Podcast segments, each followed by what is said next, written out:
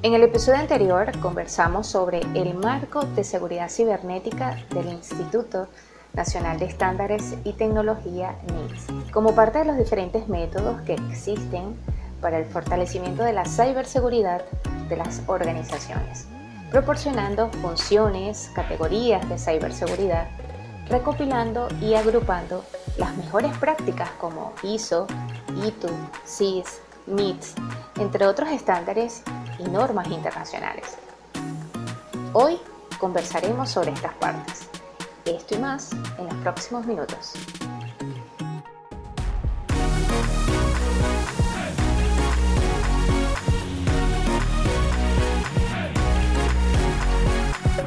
seguridadaeronáutica.com, nuestro punto de encuentro seguro.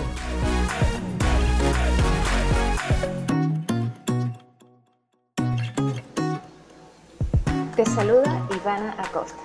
Bienvenido a un nuevo podcast en Seguridad Aeronáutica en Sonidos, transmitido por tu web seguridadaeronáutica.com.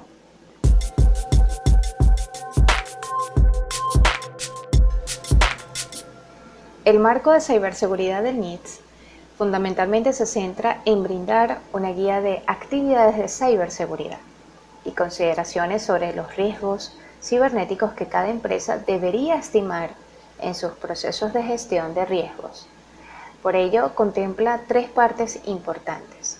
La primera, el marco básico, donde se encuentra un conjunto de actividades de ciberseguridad y referencias informativas comunes en diferentes sectores de infraestructura crítica, como el sistema financiero, servicios esenciales para la sociedad, comercio, transporte terrestre, aéreo, entre otros.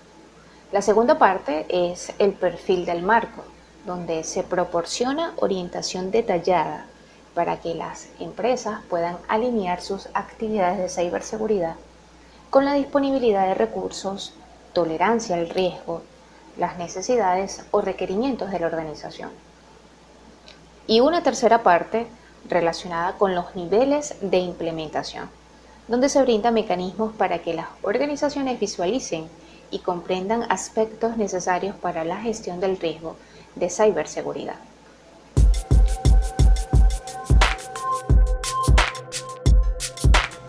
En cuanto al núcleo del marco, comprende cinco áreas o funciones continuas, identificación, protección, detección, respuesta y recuperación.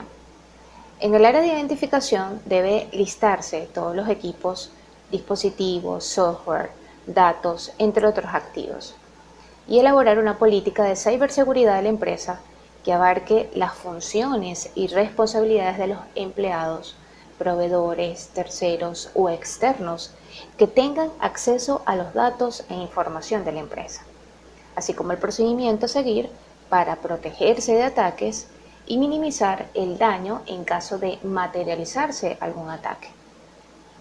En la función de protección se recomienda ciertas acciones específicas como la implementación de controles de acceso a la red, eh, uso de equipos, dispositivos, programas de seguridad para la protección de datos e información, mecanismos para la codificación de datos almacenados o en tránsito, actualización, implementación de políticas formales para eliminar de forma segura dispositivos que estén en desuso, archivos digitales, entre otros.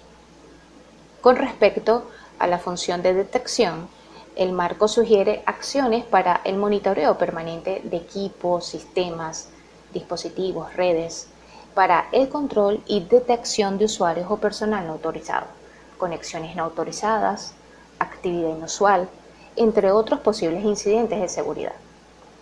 Para la función de respuesta, sugiere que la planificación de análisis, mitigación, mejoras y comunicaciones sobre ataques debe ser primordial.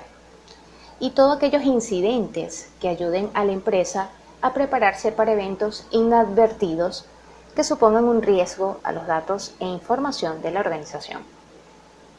Y en la función de recuperación, eh, sugiere acciones que permitan la recuperación, restauración de los equipos, sistemas, redes, entre otros activos que puedan resultar afectados después de un ataque.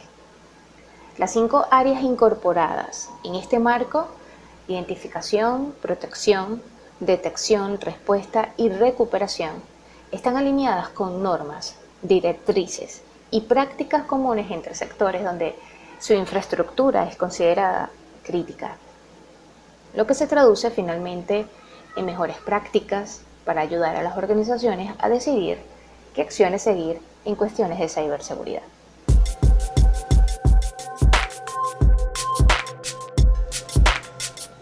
Llegamos al final de nuestro podcast de hoy. Como siempre, un placer para nosotros compartir esta información.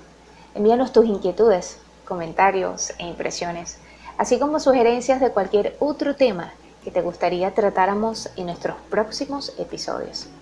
Y síguenos en nuestras redes sociales, Facebook, YouTube e Instagram, donde podrás encontrarnos como Seguridad Aeronáutica y en Twitter como arroba aerosegura. Nos despedimos hasta un próximo encuentro, aquí en Seguridad Aeronáutica en Sonidos, conectado siempre por seguridadaeronáutica.com, nuestro punto de encuentro seguro.